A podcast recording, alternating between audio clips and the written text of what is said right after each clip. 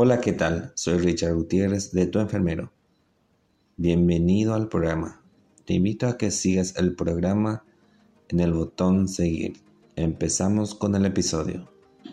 Los primeros auxilios es muy importante saber qué hacer y también muy importante saber qué no hacer. Trataremos esos accidentes comunes o que pueda ocurrir ocasionalmente en nuestra casa, en nuestra vida cotidiana. Así que te invito a que te quedes hasta el final. Va a ser de mucha utilidad para todos ustedes. Quiero también anunciar algo muy importante en el final, así que te espero. El día de hoy vamos a hablar sobre 10 tips de primeros auxilios. Y vamos por el primero. Tip número 1. El primer tip es tener un botiquín de primeros auxilios. Un desinfectante, parche curita, tenemos algodón seco o puede ser con alcohol y algunos fármacos. En la descripción te dejo la lista de materiales que debe contener un botiquín de primeros auxilios, pero lo más importante dentro de ella es una guía completa de primeros auxilios. TIS número 2. La hipoglucemia, también conocido bajo nivel de glucosa o azúcar en la sangre, ocurre cuando el nivel de glucosa en la sangre cae por debajo de lo normal. Para muchas personas con diabetes, eso se refiere a 70 miligramos de cilitro o menos. ¿Qué se debe hacer en caso de hipoglucemia? Para eso tenemos cuatro pasos para hacer en caso de hipoglucemia. Número 1. Consuma 15 a 20 miligramos de glucosa o carbohidratos. Número 2. Vuelva a revisar sus niveles de glucosa después de 15 minutos. Número 3. Si la hipoglucemia continúa, repita el procedimiento anterior. Número 4. Una vez que la glucosa vuelva a la normalidad, coma algo pequeño si su próxima comida o merienda es dentro de una hora o más horas. Vamos por el tip número 3. La epilepsia. Ataque de la epilepsia. La epilepsia es un trastorno neurológico provocado por el aumento de la actividad eléctrica de las neuronas en alguna zona del cerebro. La persona afectada puede sufrir una serie de convulsiones o movimientos corporales incontrolados de forma repetitiva. A esto se le llama ataque epiléptico. Algunos síntomas de la epilepsia son crisis epilépticas, mareos, dificultad para hablar, sensación de desconexión con el entorno, convulsiones y rigidez muscular. Ante un ataque epiléptico, sigue estos consejos. Permanece al lado de la persona. Mantén la calma. Protégele de los golpes. Afloja las prendas de vestir. No intente abrirle la boca. No intente frenar las convulsiones. Colócale sobre un costado. No le des nada de comer ni de beber. Llamar a emergencias si han pasado más de 5 minutos el ataque epiléptico. Tip número 4. Urgencia hipertensiva.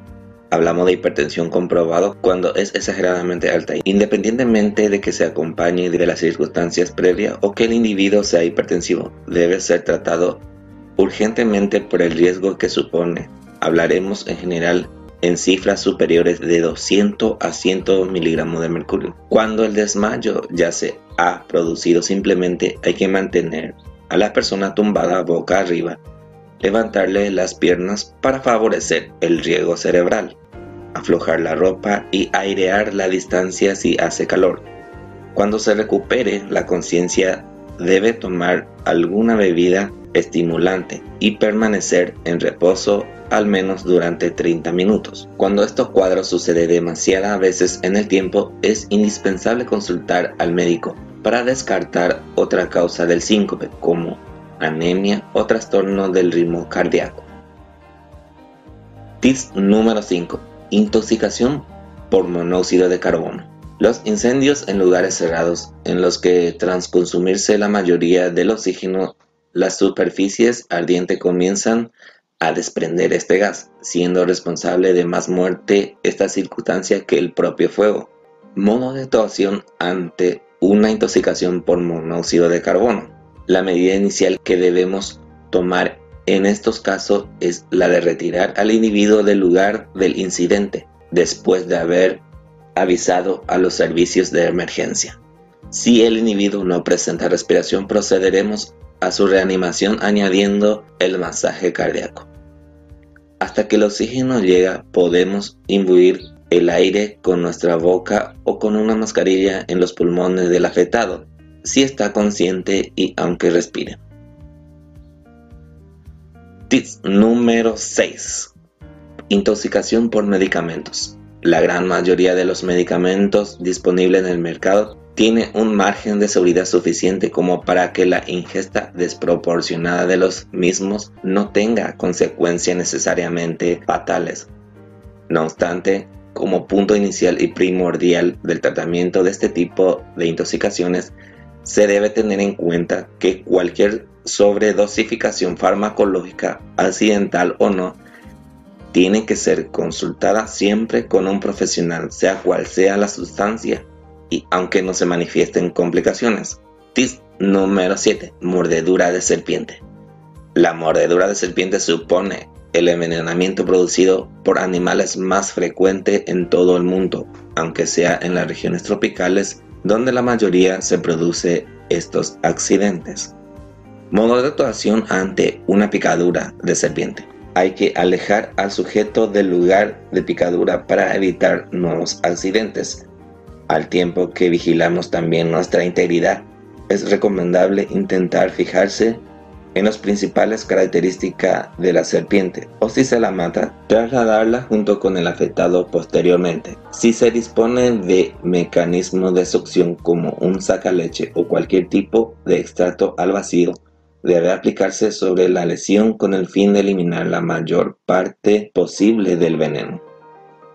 Esta operación solo es útil si se realiza antes de que pase 15 minutos desde la mordedura y debe mantener durante 30 o más o hasta la llegada al hospital. Se procede después de colocar una banda de tela ancha de forma transversal en la región anterior de la herida pero no como si fuera torniquete, sino comprimiendo lo justo para permitir el flujo sanguíneo. Esta medida solo es necesaria si el traslado al hospital se va a demorar más de una hora. Finalmente, se debe proceder a inmovilizar la extremidad afectada entabillándola con un vendaje y cualquier objeto plano y largo para que sirva de férula. Existen dudas hoy en día si se debe realizar cortes o incisiones entre las marcas de los colmillos para favorecer la aspiración del veneno.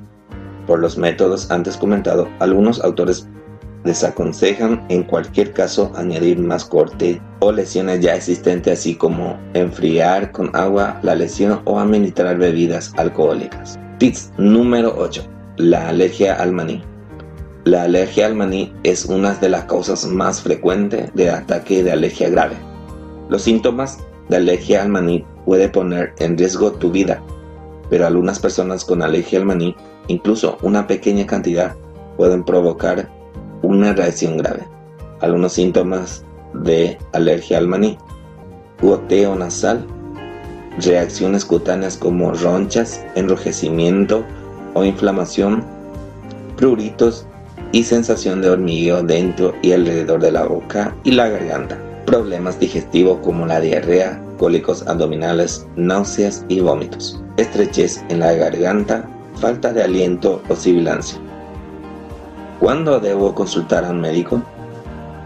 Busca tratamiento de emergencia si presentas una reacción grave al maní, especialmente si tienes signos y síntomas de anafilaxia llama al 911 o al número de emergencia local si tú o alguien más presenta mareos intensos, dificultad para respirar grave o pérdida del conocimiento. TIS número 9. Hipotermia. ¿Qué se debe hacer cuando se sufre de hipotermia? Consejo número 1.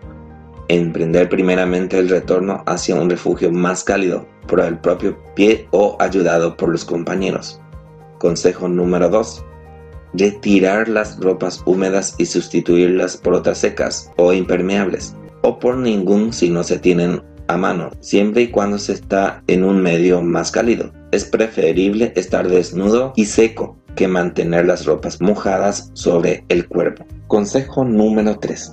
Comprobar la respiración y el pulso para descartar una parada cardiorrespiratoria. Si esta sucede, comenzar con las maniobras de resucitación. Consejo número 4. Comenzar con el recalentamiento dando a beber primeramente bebidas calientes al sujeto siempre que mantenga un nivel de conciencia aceptable, poniendo en cuidado en que nunca sean bebidas alcohólicas, sino más bien algún caldo, infusiones, etc. Consejo número 5 en casos más desesperados, nuestro propio cuerpo puede transmitirle calor a la víctima, manteniéndole el cuerpo con las manos. También se puede introducir aire caliente mediante el boca a boca. TIS número 10 y el último TIS. E, y es golpe de calor. ¿Cómo actuar en una situación de golpe de calor? 1. Situar al afectado fuera del impacto del sol a la sombra o fuera de la habitación caldeada. 2. Darle bebidas isotónicas en agua en su defecto, siempre que esté consciente. 3. Proporcionarle aire fresco mediante ventilador, abanico o llevarle hasta donde sabemos que existe aire fresco o acondicionado. 4. Secar el sudor de la piel, humedecérsela después con paños de agua fría. Colocar una bolsa de hielo en la nuca, en las axilas y en el tórax. 5. Si el cuadro es extremadamente grave con pérdida de conciencia, se puede proceder a dar baños de agua con hilo. 6. Si no cede la hipertermia con todas las medidas anteriores, se procederá directamente a enfriar el organismo con lavados gástricos o peritoneales con suero helado. Y eso es los 10 tips de primeros auxilios. Como sabemos, la prevención es la forma más barata y efectiva de tener un buen estado de salud. Saber lo que no se debe hacer es tan importante como saber qué hacer. A continuación, te dejo un link acerca del libro Guía Definitiva de Primeros Auxilios. ¿Para qué te servirá este libro? Es un libro muy intuitivo que te ayudará a prevenir o tratar los accidentes y te brindará informaciones valiosas que te va a servir durante toda la vida.